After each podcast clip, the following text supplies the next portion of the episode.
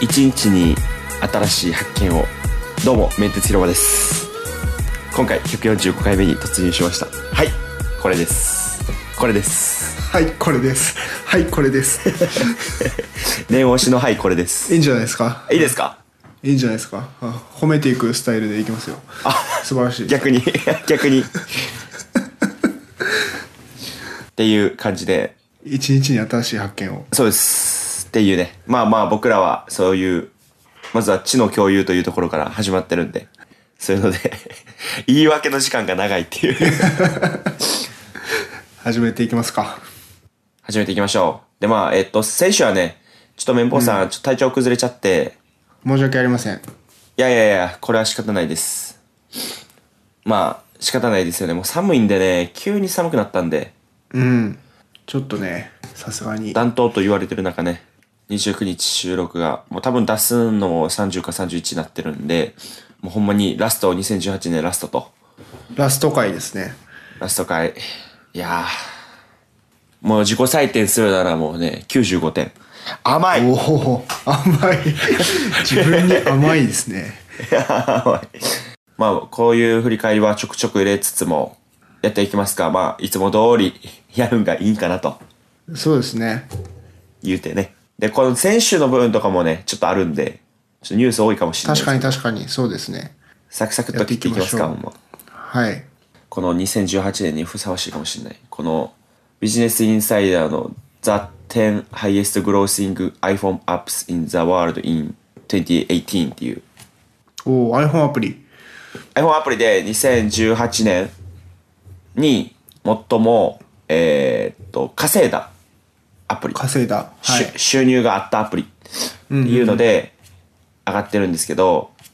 これが、えーっと、10まあ10位からパンポンポンっていっていきますけど、10位が Hulu、おおで、132ミリオンってことは、100万、1000万、 1億3000 1万億、1億3000万円。ほんまほんまですかまあいいや。で、次が99っていう、これ中国のアプリですね。これどう、これも動画アプリなんかなインスタントメッセージか。インスタントメッセージプラットフォーム。 LINE みたいなことですか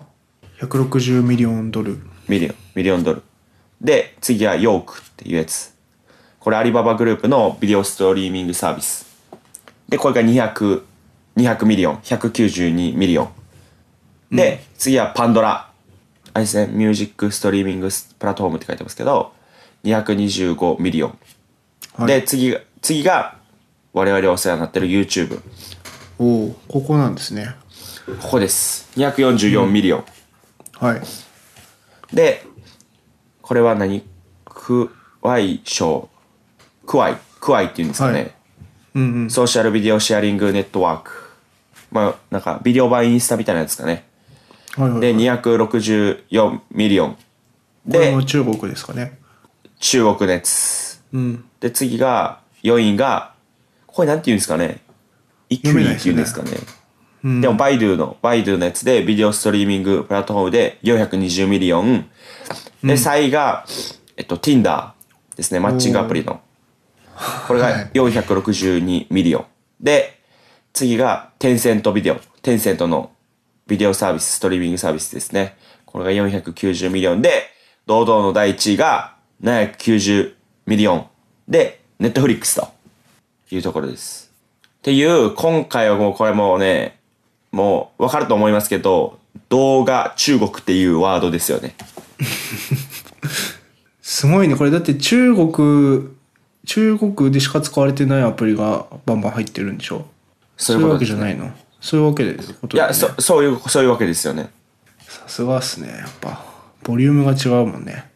いや、ほんま動画、うん。だから Tinder とか、あとはなんかそのショートメッセージのやつ以外は全部動画だと思いますよ。ショートメッセージなり、まあそういう長い、あショ、ショショートムービーなり、何かしらその、そういう Netflix か YouTube みたいな、ね、長い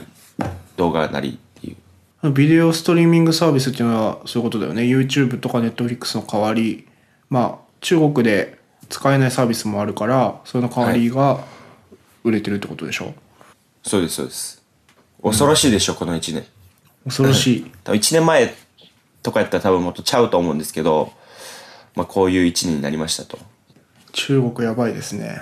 TikTok とかも絶対これから稼いでいくやろうしな今はユーザー数増やしてるけど、っていうねなるほどどれ使ってます ?Tinder です僕かはでも早いな はいはい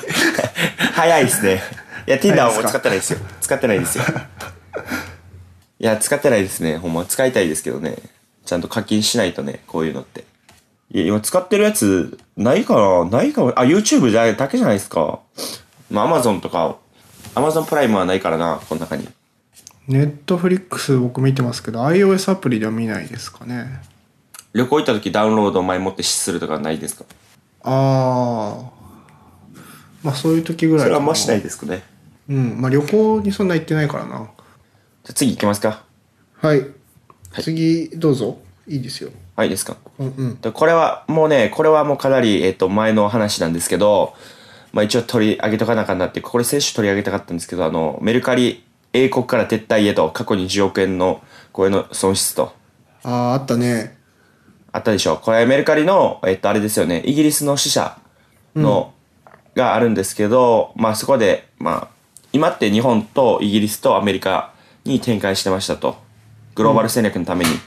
うんだけど、えっと、結局、あのーイギリスの方が解散しちゃいましたと。で、はいその営業損失の、経常損失が10億、えっと、3921万円で、売上高が43万円やったっていう。です43よね万円ですねうんうんうん厳しいですねかなり43万円ですか厳しい売上高43万円。まあ、多分、あのーあれ、手数料取ってなかったと思うんですよね。ああ最初のね10%最初の10%取らずにやったけど多分それ以上に全然ユーザー数も増えなかったりとかなんかツイッターに書いてたんですけどそのイギリスの、えっとアップストアのメルカリの評価もなんか星1個とか2個くらいやってあんま評価も良くなくてみたいな、まあ、もしかしたらまあ文化の違いそのなるほど古いものを買うっていうのがまだイギリスでは浸透できてなかったっていうところはあるかもしれないですよね。まあちょっと、まあ、これもあって、まあ、株価も下がってまあ言ってみればあれですよねアメリカ展開へのちょっとあれですよねちょ期待期待も多分下がってるやろうしむしろ投資家からは多分厳しい目でより見られるんじゃないかなと思ってますけどまあ正直ちょっと頑張ってほしいところですよね。ここがまあまあ正念場っていうか、日本初のこの海外進出で成功させるっていういい事例にはなってほしいと思ってるんで、そうですね果敢に取り組んでるんで応援したいですよねあとユーザーとしても普通になくなると困るんで確かに。単純に頑張ってほしいですよねまさにそうです。だからちょっとね、踏ん張ってほしいなと、アメリカ進出。っはいそうですねていやっう。ぱ文化違うんだね日本でこんだけ成功してて海外に持ってってもダメなんだねそのままじゃまあ、確かにそうですね。やっぱヤフオクがね、まあまあ、ちゃん、疲れっていうか疲れてたじゃないですか。うんうんやっぱそういうところものなんか波もあって、まあ、メルカリは結局そのスマートフォンに特化したそういう、まあ、フリマアプリ展開したんで、前にもそういうのなかったんかなっていう多分イギリスにはあああもともとそういう文もともと文物を化売るがっていう文化がねそうですそうですもしそれなくてこれやってんやったらまあそれは確かにまあかなり難しいというか新しい市場をマジで切り開くっていうところなんで、まあでもやっぱ無理難しかったんやろうななまあこれにメルカリはこれ以外にもなんかメルトリップとかメルカリのなんか旅行サービスみたいなはいとかもクロあのもうクローズしたりもうと閉じたりうんまあ、まあ、メルカリカウカウルっていうなんか本本本とか DVD そのバーコードに特化したやつバーコード貼ってあるやつを取ったら、それがまあ自動的にこう売るみたいなやつがあったんですけどはいそういうのもえっ、ともう撤退終わったりとか撤退したりとか、まあいろいろと試行錯誤あってるんですけど結局なんかメルカリ以外ので成功してるのって何みたいなあと多分メルペイももう今謎すぎて結局どうなんやろうっていうのはあると思いますけどねああいうヤフーとかペイペイ入ったりとか LINEPay とか、今いろんなそのペイメントサービス展開されてる中で、まあ、メルペイって名前は聞くけど結局今何してんのっていうところあると思うんでちょっとメルカリなんかそのメルカリの本体のその日本のメルカリ以外のやつのサービスがちょっとうまくいってるっていう事例がまだないんないお俺が知ってる限りではないんで、うんうんうん確かにちょっとどうなんやろうなっていうまあうんっていう話ですね日本のメルカリ自体はそんな悪くないんでしょまあ悪くないですそうです悪くないからこそかもしれないですよね、うん多分良すぎるっていうところもあって成長はしないといけないからうんそうですそうですそうですやっぱ比較しちゃうこの何,、何年くらいメルカリでってどれくらいですかね5年とかですかね、5年とかですけど、まあ、5年でこれくらいのダウンロード数でこれくらいのね取引数流流通総額ある中でやっぱ比較しちゃうと、なかなか難しいんじゃないかなっていうまあそこはもう、判断経営陣とかの判断やと思いますけどあとどれくらいやらせるかとかまあちょっと今後も見ていきたいですねメルカリはそうですねじゃあ次僕いきますかあ行きましょうか今1個貼ったんですけどビジネスインサイダーの記事で PayPay 不正利用の返金は自社で全額保証と発表原因はセキュリティコードの総当たりではなかったえー、やつなんですけどこれ多分面鉄でもやってないよねこの不正利用の件あはこれそうなんですよ不正利用、えっと、先週僕取り上げようと思ったんですけどああそうですよあねいやでもでも今回いやこれもこのニュースも確か新しくあったんで、ぜひちょっと教えてほしいですそうこれ昨日一昨日ぐらいかの記事なんですけどまず PayPay はが不正利用の問題で、あの炎上しましたよねっていうことでその時に言われてたのがあのクレジットカードのセキュリティコード PayPay にはいクレジットカードを登録する時にセキュリティコード3桁がいくらでも試せるっていう問題があってまあ普通こういうところでは10回とか3回とか間違えたらロックかかるだろうっていう指摘をされて結構テレビの『スッキリ』とかでも取り上げられてなんか大問題で盛り上がってたんですけどはいでいろいろネットでは言われてて僕ちょっと結構興味あってウォッチしてたんですけどなんかそもそもはいはいまずクレジットカードのあの番号 3, 3桁じゃなくてクレジットカード自体の番号あるじゃん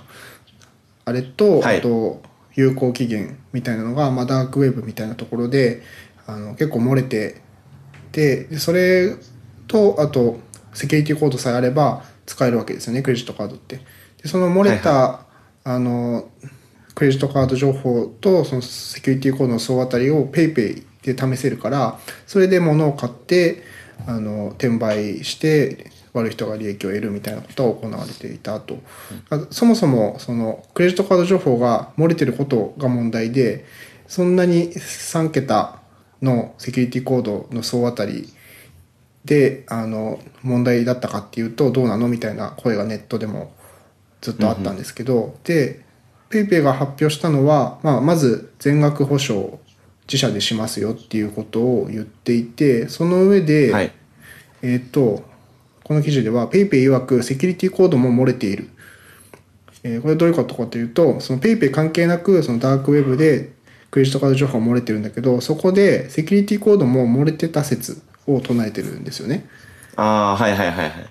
で、ちょっと引用されているところを見ると、調査の結果、クレジットカード登録時にセキュリティコードを20回以上入力し、登録に至った件数は PayPay のサービス開始以来13件であり、クレジットカード情報の入力回数に制限を設けるだけでは根本的な対策にはならないと判断しました。PayPay における不正利用の主な要因は、悪意ある第三者が何らかの方法で外部で入手したセキュリティコードを含むクレジットカード情報が利用されたことである可能性が高い。えこのため、このため、この度、3D セキュアの対応が決定いたしましたと。まあ、要は、PayPay の、えーセキュリティコードの回数制限、云々の問題じゃそもそもないよと。はいはいいうはこいとを言ってるんですよね。まあ、PayPay あの後セキュリティコードの回数制限設けましたけどそもそもそれでやられたのって13件 ,13 件しかなくてふんふんふんまあそこが問題なんだっけっていうことを言ってるんですよね。そあもーそも全部はいカード情報漏れててでたまたま PayPay の祭りに便乗して使われたっていうことをえじゃあこれこれってなんでそのペイペイでめっちゃ怒ったんですかね、そもそもじゃあこういうの起こったのは結局その登録のしやすさとかそういう本人確認そうですねまのあ、ところ、本人確認がないっていうのは結構辛いなと思いましたけどでもキャッシュも本人確認ないよね、クレジットカード登録するときにそうですよねだからだセキュリテ何なんですィコかねードの回数制限もなんかなかったよなかっていうか10回ぐらい試したけど普通に何回でも試せたしなんか状況としては同じだったんじゃないと思うんだけど、まあどうなんですかねで PayPay はその20%キャッシュバックがそもそもあったからはい普通に使うだけじゃなくて転売すればある程度利益が出るじゃないですか。確かにそのものを得るということ以前に、うんまあそういうあと祭りに便乗して使えるっていうこうバレにくいみたいなところもあったのかもしれないですけどてかそもそも13件しかやられてないまあ13件しか13と件言うべきなのか13件もって言うべきなのかわかんないけどいやでもなんかその、えっと、メディアとかそういうネットニュースになる、そのなんていうのかなああいう盛り上がりにかにと比べれば13件は少ないなという印象はありますけどねあでもこれあれかセセキュリティコードを20回以上入力して登録に至った件数は13件だから20回より少ない回数で登録に至ったのはもっとあるかもしれない確かに10回とかやったらもっとあるかもしれないっていうでも3桁の総あたり10回じゃいけないよね多分あ無理ですよね9かき9かき相9ですか当10かそう10か、うん、相当総あたりでやったのは少なかったってことですよねだからそもそももう最初からセキュリティコード分かってて一発で登録されて不正利用されたっていうのはあるかもしれないですけど確かにそれが多そうですね、確かにあでまた上記13件のうち PayPay での利用があった9件についてはカード会社と連携し状況を確認したところ全て本人だったってだからニュースがあってそうあたり自分で自分のアプリで自分のカードで試してみてあいけたわみたいななんかそういう本当に回数制限ないわみたいなああそういうやつなんじゃない13件っていうのはそもそ怖っもクレ,、はいクレカのさセキュリティコードで回数制限あるサービスって逆にどのぐらいあるのってすごいこのニュース最初出た時思ったんですよね僕、まあ、先週話そうと思ったんだけど確これは確かにでだってさまあ自分のサービスのアカウントだったら分かるけどクレジットカードのセキュリティコードってだってその自分のサービスでクレジットカード間違えたからロックしたって言ってもカード止められるわけじゃないじゃないですかだかはいはいはいらなんかあんまりそ意こ味ない問題になるのってそうなんだと思ってしまったんだけど確かにあとこの 3D セキュアっていうやつがあのカード会社、各社あるみたいで本人認証サービスってやつかなこれでも多分 3D セキュアは自分で設定してないと使えないですよねどうなんだろう 3D セキュアっていうのは本人認証サービス対応する、えー 3D セキュアは事前にカード発行元で任意のパスワードを設定し決済時やサービス登録時に入力を促すものだ、うんうんこれやってるだって 3D セキュアってえーやってないです多分だってやってないよね LINEPay もあ LINEPay はクレカじゃないけど LINEPay ですら相性免許証でなんか本人確認みたいなのやるじゃん画像送ってはいやりますねそういうことえこれ今後 PayPay 使うには 3D セキュア導入しないと使えないってことですかね 3D セキュアのてえーそうなんかあーそう書いてあるけど 3D セキュアを事前にカード発行元にのパスワード設定しって関節がさっき読んでて決済時やサービス登録時に入力を促すっていうことはお金払うときにパスワード入れないといけないってことですかめんどくさ PayPay の狭いかい決済時なのかなどうなんだろうなんかちょっとこれはそうなんか 3D セキュア自体も使ったことないしなんか PayPay すごいセキュリティ頑張ってたとは言えないけど別に普通の状態だったんじゃないって思あ思いますねこれ見るとたまたま100億円キャッシュバックの祭りに便乗してやられたってだけであいやまあでも確かにでも不正利用とかいう顧客情報流出って結局はそんな中、なんていうのかなこうペイペイ原因ではなかったとしても結局ペイペイを通じて使われたっていうのは、もう正直大打撃ですよねうんやっぱ個人情報系とかこういうお金系はまあまあちょっとえぐいというかサービスにとってそうねこれ一回こういうイメージついちゃうとサービスっていうかもう電子マネー自体に影響がありますからね、そうここは、うん頑張ってなんていうのかなイメージを上げるなり何かしらもう一回100億円キャッシュバックするなりちょっと話それますけどはい結局 PayPay あの後僕は使ってなくて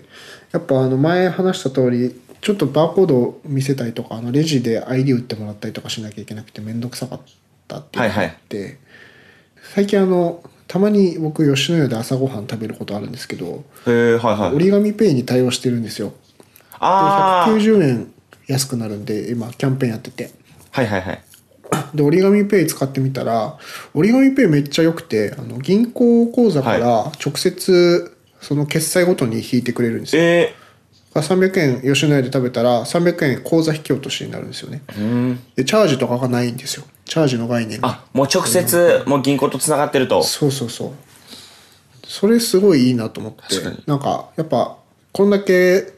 あの乱立してる中でどこに何円入ってるって考えるのもう嫌じゃないですか確かに。だからそうチャージしなくて引き落としてってもらえるしかも銀行口座からだからなんかそのカードのこうこ今月いくら使ったみたいな意識もしなくていいし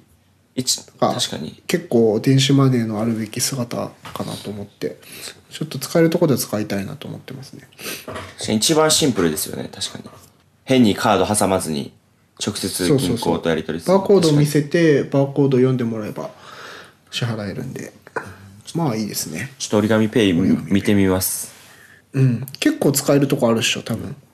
渋谷とかだと結構広告も出てるしありがとうございます。まあこれはペイペイの動向とか、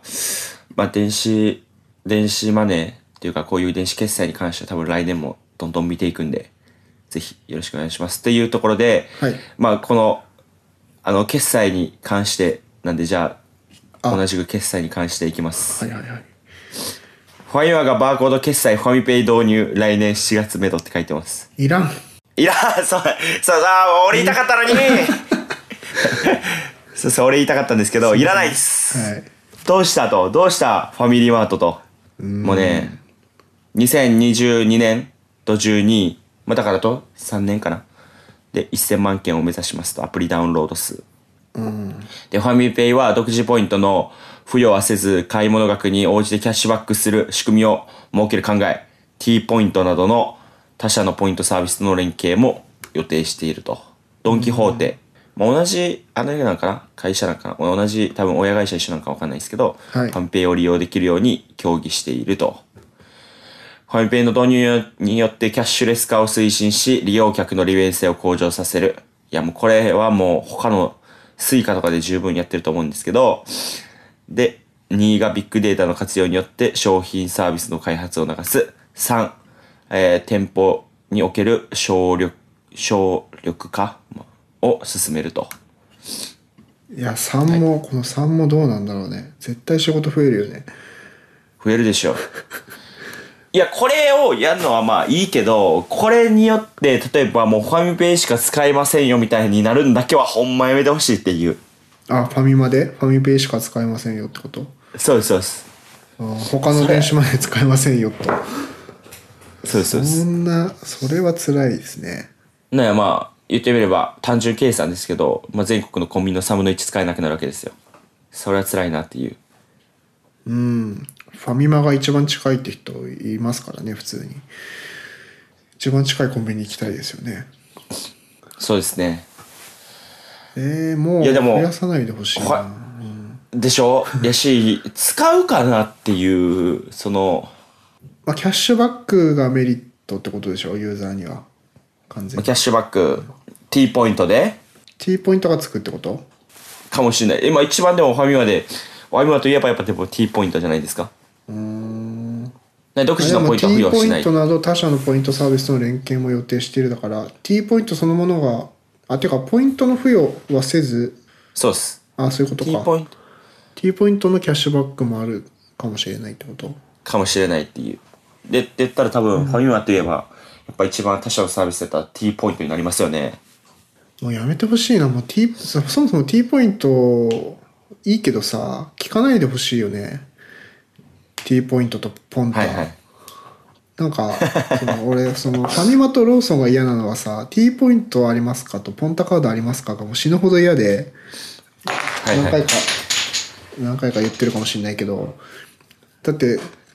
さ LINEPay カードなり Suica 出してさパッと払いたいのに必ずあの店員さんが焦ってさ「あ T ポイントありますか?」って聞いてくるじゃん。ああの 0. 何秒かのはい時はいは間めっちゃ無駄だなと思っててでセブンイレブンはこう7個じゃないか確か7個支払いじゃない限りは聞いてこないじゃんああ、はいはいはいはい。確かに確かに。でしょ確かに。ほんとそれが嫌でまあ、わかりますよね。ないですって。言うしかないですし。ないですっていうステッカーを胸に貼っていきたいもんだって。T ポイントカードないですっていう。それか、もう、あっち、あっちが、その、胸に、あの、ある場合は言ってくださいっていうのをやるっていう。そうそうそ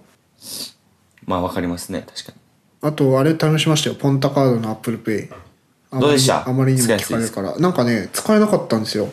あの、え使わなかったんですかあれって、スイカで払いたくて、で、ついでにポンタカポポイントをつけるっていうやり方がちゃんとオフィシャルであって、で、スイカ支払いでって言わ言っちゃダメなんだって、あれって。で、Apple Pay でって言って、えースイカでピッてやるんだけど、で、Apple Pay でって言ったんだけど、そしたら、はいあ ID ですかクイックペイですかみたいなこと言われて、え、え、えってなって、スイカですって言ったら、スイカ支払いにしてくれたんだけど、そしたらポンタカードつかなくて、オフィシャルに書いてある通り、スイカ支払いでって言っちゃダメだから、あちょちょっとわかんない。もう店員さんも多分分かってないし、はいはい。ちょっと俺も何が起こったのか分かんなくて、結局、ポイントつかず、 結局、スイカで普通に払うって いう。いもう絶対使わねえと思って。や、もうカオスやからな、ほんまに。い誰が全部理解してんのって話だよね。や、ほんまそうですよ。まあ、これは、難しいな。結構だからもう、クレカ出しちゃうのが一番楽ですよね。落あ差で言うと財布持ってないってことないからななんだ かんだあ、確かに。いや、これはほんまになんか難しいですね。これはマジで。いや、このビジネスモデル的になんかこう、いろいろとコンビニはいろんな決済方法をこう導入したけど、結局こう自分でやるっていう、やりたい、やった方が一番データも溜まるんじゃないかなっていう、社内の、では上がったっていうのは理解できるし、そうですね一番やりたいのはこの2でしょビッグデータの活用によってっていうやつでしょう、うん、難しいなっていう。ユーザーからしたら関係ないですからねそう。混迷、うん、混迷極めるからな、正直。こんなに導入されると。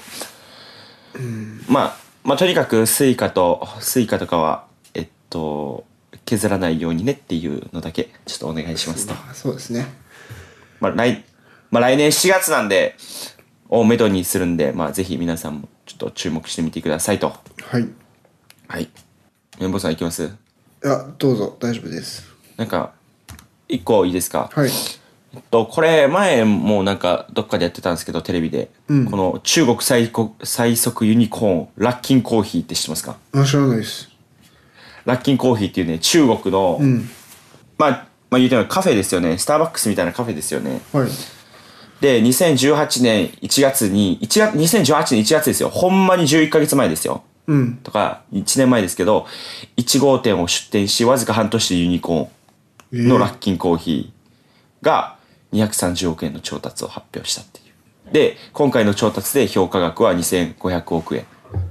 まあ時価総額ですよね、うんうん1年で2500円億2500億円の会社になってるんですけどやばいですね普通のカフェちゃうんかと普通のカフェちゃうんかっていう話ですよね、うんうんだけどあのラッキンコーヒーは、んスマホのアプリでコーヒーを注文し、店頭か配送で受け取れるコーヒーチェーンを展開と、最高じゃないですかで、最高でしょで、コーヒー豆や品質へのこだわりを動画などでアピールし、商品価格はスターバックスよりも1割ほど安いっていう。おおで、今、えっ、と、コーヒーチェーンでは、まあ、あれですよね。1400、あ、これ違う、1400店舗、21都市で中国の1400店舗以上を展開して、まあ、スターバックスの次の2位に、の座に伺ってますと。いうところで、まあ、なんか、これちょっと前テレビで見たんですけど、配送してくれるんですねそうですなんかドローンでの配送とかもなんか実験的にしたりとかうん、はいおあとは、これなんかジムとかに入るんですよ。おなんかそういうスタバみたいにいっぱいその長居するみたいなんじゃなくて、うんどっちかというとそのその受け取りとか配送とかで、はいはいなんかそこにおるんじゃなくて、ただ単にそこはもうコーヒーを渡す場所みたいな。はいとして設けてるんで、そんな場所代もかからんし、あとジムとかに入り込んでるんで、だからジムの人とかが、まあ、なんていうのかな、買って、まあ、ジムのその休憩スペースで飲んだりとかするみたいな、ああなるほどなんかねあの今までのそういうコーヒー、コーコーヒーっていうかそのカフェみたいなじゃなくてほんまに受け取るっていうところでまあ前もって払ってるし払ってるんで、まあ、渡すのも早いし、まあ、そういうあのコストも削減でコーヒー自体もそのスタバよりも安くなるみたいな話がテレビでやっててすげえなと思って、まあ、何よりもこの1年でやるっていうのがすごいなっていうすごいですねドローンもちょうどいいよねコーヒーって なんか確かに重さとか考え ると確かに確かにいいですよちねょうどいいし普通にドローンで届くって考えたら頼むよねなんかこうガジェットとか荷物 が確かにアマゾンとか届くそんなめっちゃ高くはならんやろうしなのと違うからもうそうそうそうすごいなっていうこういう今、まあ、言ってみれば今頃カフェでっていう感じじゃないですかこんなにうんいっぱいあるのにやけどこの隙間ではないけど、まあ、こういうところでこんな成長する企業あるんやと中国で1400店舗ですね今はそうですまあもしかしたら日本に来る可能性は全然ありますよね、うん日本とかの方が親和性高そうですよね場所ないしジム多いしまあ、そうです確かになるほどなるほどっていうラッキンコーヒーっていうのをねぜひちょっと覚えてきみてください皆さんいいっすねこれ今のうちに覚えとくとどうやできますよ日本に来るかもしれないはい行きます、えそうそう日本知ってるみたいなラッキンコーヒーって知ってるとか言って これ中国で2018年の1月に第1号店開いてみたいなこと言えるんでいやでもまあたいやでも一回来てほしいな飲んでみたいしねうんはいしかも安いっていうねそうなんですはいじゃあ次綿棒さん次はどうしようかなえなんかこれはやらないですかあの USB スラックアップのスラックアップえああスラックアップねそれやろうあこれかこれやってたんでそれ勝手ランキングえっと、アットエンゲージメントっていう、えーチームの絆を強くする人事施策の取扱説明書っていうのがメディアなんですけど、ここで、えー取り上げてる、今すぐ使うべき HR 系スラックアプリを勝手にランキング、チームを強くする10のボットっていう記事なんですけど、まあ、スラックのアプリですよね。スラックのプラグインみたいなやついっぱいありますけど、それの、あの、まあ、総務とか人事向けのアプリです。じゃあちょっとチームを成長させるアプリベスト3からざっと見ていきますね。えっと3位、はい社内オンボーディング促進アプリ、えー新しく社員になったメンバーへウェルカムメッセージを送るところから始まって PC のセットアップや社内ルールなどあのチュートリアルみたいなオリエンテーションみたいなのをスラックで自動的にやってくれるってやつもうこれ最高ですね一番確かに一番欲しいやつですねえー確かに欲しいですね。確かになんか、あれですよね。今って、どっかのドキュ、どっかのあれですよね。その、ドキュメントとかに飛んでねとか多分言って、うんそこでドキュメントのチェックリストをやって、終わりましたっていうのを多分伝えるみたいな感じになってますけど、確かにスラックで全部できるようになればいいな。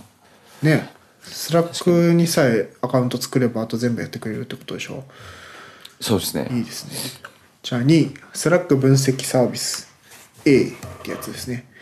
これはなんだ会話や行動データをリアルタイムに分析してチームワークを自動で可視化してくれるアプリうんよくわかんないですねこれでもスラックのアナリティクスみたいなのでもあると思うんですよね。確か。あーポジティブワードとスラックかのネガティブワードとか拾って感情のバランスとあかーそういうことかそういうのをやるのかなこれいるかなこれ、なんかよう、良くない気するな。うん、まあ一回試してみたい気はするけどそんなに使わなそうな気はするねあ良くないっていうのは、なんか、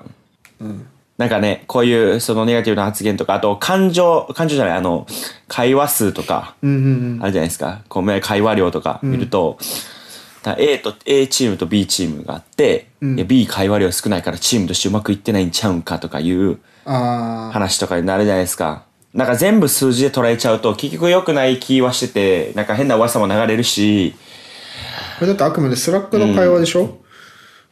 だからスラックの会話ですリアル会話は計測されないわけじゃないですかはい。まあそうなんですよ。やけど、結局、それって数字出へんから、こっちでも数字出るから、こっちの方を完全に、いやでも数字出てるやんっていう。少ないやん、どうなってんのとか、変に、ね、なんか、マネ、マネージャー的な人が、変な、なんてやろな、印象を持つってなると、ちょっと微妙な、なんでも数字数字ってなってまうと、良くないんじゃないかなっていう思ってる面が最近僕はあるっていう話なんですけど。僕も嫌ですねコミュニケーションは数字だけで何もそこにいない人が見るのは良くないですよね絶対あ、そうなんですよ。そうそうそうそう、そうなんですよ。その場文にね脈知らずにそれだけ見ると、第三者が数字だけ見てもって話だからね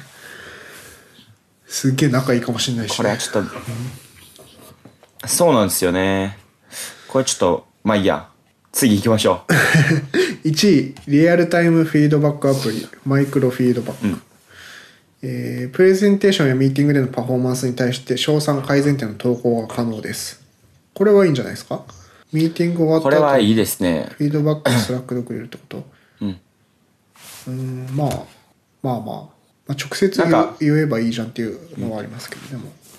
え、なんか、その、最近思うのが、その、プレゼンテーションするじゃないですか。はい で、その後の質問とかって、企業数限られてるじゃないですか。うん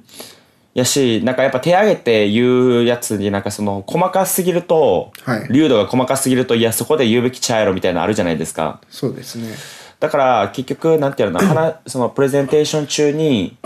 例えばこういうスラックの、スラックのなんかスレッドでも何でもいいんですけど、はいそこにまあ自由にどんどんどんとなんか思ったこととか質問とかどんどん投稿していってプレゼンテーションの質問はまあ誰かがやってその終わった後にそのスラックのスレッドとかに溜まった質問とかを、んまあなんか個人でこう答えていくみたいなのはなんかありかなと思ってて、なんかそれの方が質問もしやすいし、んどんどん質問もなんて文字で溜まっていくんで、はいなんか後でプレゼンテーションした後も見やすいから、なんかそういうのはすごく、まあこういうのでもいいんですけど、こうやって文字にもうその、まあプレゼンテーション中でもミーティング中でもいいんですけど、どんどん残していくっていうのは、なんかすごく大事っていうのややろうし、多分投稿するハードルも低いんでいいんじゃないかなとは思ってます。良さそうですねこれいいんじゃないですかね。ちょっとぜひ、まあこれは今のスラックの機能でもできると思いますけど、まあまあまあそうですねスタンプとかでもいいですしねスタンプとかいいと思います。でこれいろいろカテゴリーごとに3位までのランキングがあって次のが仕事を楽にするアプリベスト33位習字で簡単な満足度調査を行うことができるアプリ、まあ、これはアンケートみたいなやつかな、はいはい。 2位休暇申請をスラック上で完結させ休暇ログ確認ができるアプリタイムボットうんまあこれは会社で使ってるそういうロームのサービスによるかもしれないんでわかんないですけど小さいチームではいいかもしれないですね休暇申請うん。うん確かに。 1位経費精査の申請をスラック上で行うことができるアプリエクステンストロンエクスペンストロンかまあまあまあスラックで確かにできたらすごいこれな楽ですけどねうんすごい楽ですね。貫徹の会社これはは楽やな。経費精算をどうしてるのえ、なんか、そのサービスがあるんですよね。経費生産の、なんか、ジョブ、ジョブ感ってやつっああジョブ感かうんてやつ使ってるんで、僕でも、その、職業から、結局エンジニアやからし、会食とかも特にないんで、なんかあんまりしないんで、毎回ちょっと忘れてまうっていうか、使い方、あれどうやって使うんやったっけみたいな、ちょっとなるんで、こうやってスラックで、こう、フローみたいな感じで、うんね、できたらすごいいいなと思いますけど、なんかいちいちそのためにジョブカのサイト行ってアカウント申請作ってもらってみたいなのもめんどくさかったし。うんいいですね確かに理想ですよねうちはあのウェブで全部申請するんですけどその後なぜか印刷して領収書を貼って反抗して出さないといけなくてあ、あれも、えあその紙に貼ってですよね。そうそうそうあ、それやらないといけないです。それはやらないといけないです、僕らも。あそうなんだあれでももう法律的にはさあれ画像で管理すればいいんでしょ紙じゃなくていいらしいよあ、いいんでしたっけ、多分あ、本当ですかまあまあまあ一応もう、やってますね。それもめんどくさいからな。そっか貫徹の会社でもそれやるんだとじゃあまだ大体の会社はそうってことですよねそうです。原本はね、貼らないといけないんですよ。そうかじゃあ次チームの距離を近づけるアプリベスト3えー称賛や感謝を伝えることができるアプリディスコなんだこれグッメンバーが、こう、なんかやったら、その褒めるみたいな感じじゃないですか。ああ褒めてしかも褒めたどのぐらい褒められたかが累積で見れ見れるみたいな感じかなうん第2位これなはいどうぞ ピアボーナスピアボーナスアプリタコ、えー従業員同士で感謝を表すタコスを感謝や称賛のメッセージとともにスラックで送り合うことができますタコスが多く集まると個数に応じて独自のリワードを設定することが可能ですまあ、タコスっていう架空のご褒美があってそれが集まるとなんかボーナスとか得点がつくみたいな感じですかねはいはい第1位メンバー同士のペアリングとオンボーディングのためのアプリドーナツえー、なんだこれスラックのチャンネル上でお互いによく知らないメンバー同士をランダムにマッチングしてダイレクトメッセージが立ち上がる、マッチングしたメンバーはダイレクトメッセージ上でランチやコーヒーをセットしますこれはいいかもしれないあなんか良さそうですねどういうことコーヒーをセットしますってどういう意味やっぱ飲みに行ってねみたいな感じであーやるんじゃないじゃないですか今日はそういうマッチングしたんであーまあ今日はコーヒー行ってくださいみたいな指令みたいなのがここで出たりとかアイスブレイクしといてねみたいな感じですかみたいなあるかもしれないです、あこれはいいですねこれはいいかもしれないなんかその称賛し合うみたいなのを、はい正直その僕らの会社でも一回スラックでやろうとしたんですよ、うんやけどやっぱりそのちょっとなんていうのかな気持ち悪い感もやっぱ出るわけですよねそうですねああなんかそのあえて言わないといけないとかあと言う人も結局限られてくるし、うんそういうのってまあまあその意識しないと言えないことやと思うんですようん褒めるって、はいでそれをスラック上っていうのはなんかどうしてもその会話としても残っちゃうしうんなんかなんかちょっと結局長く続かなかったんですよねなるほどうん、だから、まあ、微妙っちゃ微妙かなみたいなのはあってそれやったらやっぱそういう称賛する場みたいなはいだから、えっと、前でちゃんとそのどういうアウトプット出したかとかどういう、えっと、サービスローンチしたかっていうあの機会をちゃんと作ってあげてみんなで見て、うんまあ、そこに関する、まあ、いいフィードバックなり拍手なり与える方が効果としては絶対高いっていうのはすごく感じました。ねだからあとだからあとはなんかその結局あんま喋ったことない人と喋るみたいなのはうんすごく大事やしやっぱ人数増えていくとなかなかねその意識的に動かないと難しいし全員が全員それできるわけじゃないんでそうなんかかこういうスラックとかのねこのランダムでこう割り振ってくれてまあこれ2人じゃなくてもいいと思うんですけど、はいパンって 4, 人とかでなんかシャッフルランチみたいな感じで、んパンって自動的に組んでくれるとかはかなりいいんじゃないかなとなんかこういうスラックとかのなんていうの人が決めるんじゃなくてもう、んスラックに決めてもらうみたいなのは強制感も出るしいいですねこれしかもやらせる側はこのアプリインストールするだけっていうのがすごいいいですよねそうですよね、最後のいいと思います。これで終わりですかねはいはいまあ結局スラック最強なんやなっていう話ですよ。こんだけアプリあるとやっぱそうなっちゃうね使いたいもなんんちょかっと使いたい。っていうのとやっぱそのスラックのあれですね。なんていうのかな。いや何言いたいか忘れちゃいましたね。うちの会社スラック入ってるんだけどあの最近使ってないんですかグループはい。全体のスラックにななっちゃってすごい人数いてやっぱりちょっとカオスなんですよねチャンネルもいっぱいあってなんかそんなに自分が参加してるやつだけ見ればいいからまあそうですよねなんだけどでもこういうアプリを入れるときにあのもう上質の人しか入れられないようになっちゃってるんでなんかその辺はこうスラックがなんか例えば部署ごとにこうそういうアプリを入れる権限とか変えられてなんかそのグループの下にいろんな部署のスラックがこう、はい子供としてあるみたいなそういう仕組みにしてくれるとすごい大企業にも導入しやすいのかなと思いますね。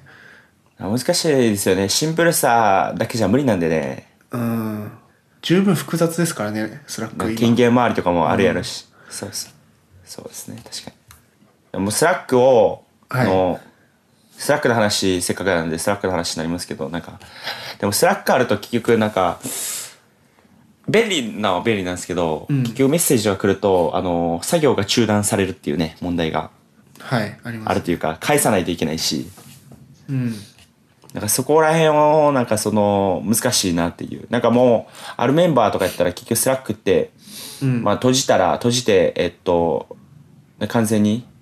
なんていうのかな、終了してて、終了して、まあ自分にメンション来たりとか、あとチャンネルのやつはもう携帯にだけ来て、来た時にそれで返すみたいな。もうパソコンでは見ないみたいな。うんうん大事ですねとか、あとはもう、ほんまに全然発言してないスラックのチャンネルはもうすぐ抜ける。抜けて、まあ、メンションとかされたら、その人インバイトしますかっていうのを、そう送信側ができるじゃないですか。はいで、その時に入っ入って、まあ、その目的の発言だけして、またちゃんと抜けるみたいなことをしてるとか、何かしらのスラックに関しての、あれはありますよね。あのー作業にいかに集中できるか。で、かつ、いかに分断されないかっていう。まあやっぱ200人300人のスラックになってくると全部見てたらまともに仕事できないんで もいや、一日終わりますよ、マジう本で。当に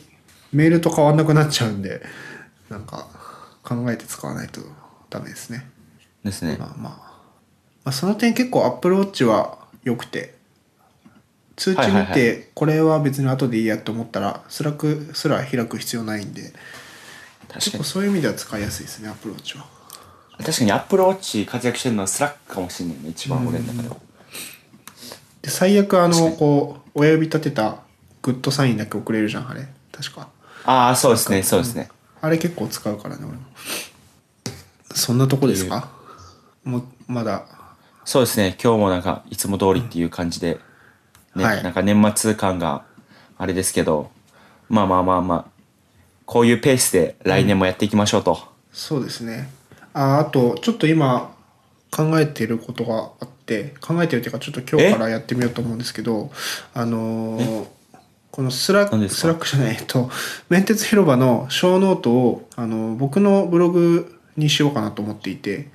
あ、いいですよ。こんなことを今回の145回では話しましたっていう記事を1本作ってで記事にはポッドキャストのリンクを貼ってポッドキャストからは小ノートを飛ぶと僕のブログに行くと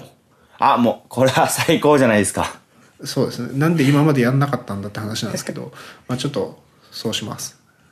結構小ノート別で作いやそるれのはめんどくさいんでどうせなら記事にしちゃおうかなと思って確かに。いや、ありがとうございます、そんな。はいあ貫徹が書いてもいいですけどあ、その、え一回書いてみてください。フォーフォーマット用意していただければ僕書きますわ。ああそうねまあでわかんないフォーマットちょっでとがっつり記事にするか本当に小ノート的なものにするかどういう風にすわるかか。んないけどとりあえず今日明日ぐらいでやってみるんでっていうふうにちゃんと一回やってみようここに言わなお願いしますとやらないんで言ってみましたはいお願いします。じゃあ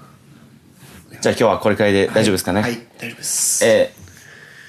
じゃあ、えっと、今日も聞いていただきありがとうございました。えー、メンテスラは毎週月曜日、えー放送しています。はい、あ配信しています。と、あれですね、えっ、と、ツイッターのアカウントもぜひありますんで、ぜひフォローと、あと、拡散の方よろしくお願いします。